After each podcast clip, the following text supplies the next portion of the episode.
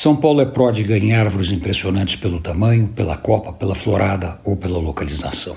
Agora mesmo, acabam de podar e arrancar as raízes de uma enorme figueira plantada numa praça no Pacaembu. No chão, apenas a marca clara do local em que a árvore frondosa sempre esteve nos últimos 60 anos.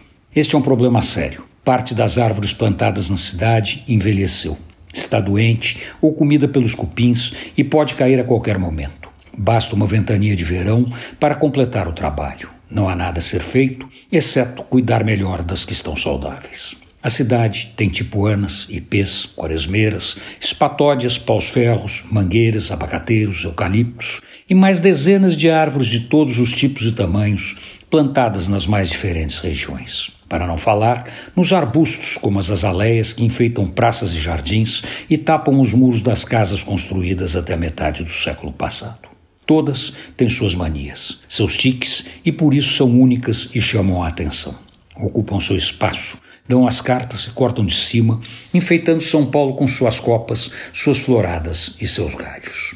Algumas se destacam pelo tamanho, caso das nogueiras e figueiras plantadas nas praças. Outras se notabilizam pelas flores intensas, como os ipês e as quaresmeiras. Outras são delicadas como os resedás espalhados pelo Butantã e por aí vamos.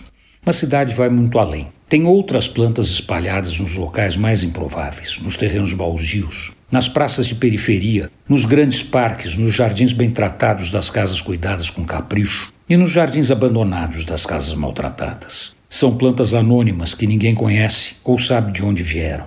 Arbustos, flores, gramas e capins, sem nomes, mas todas lindas. Antônio Penteado Mendonça, para a Rádio Dourado e crônicasdacidade.com.br.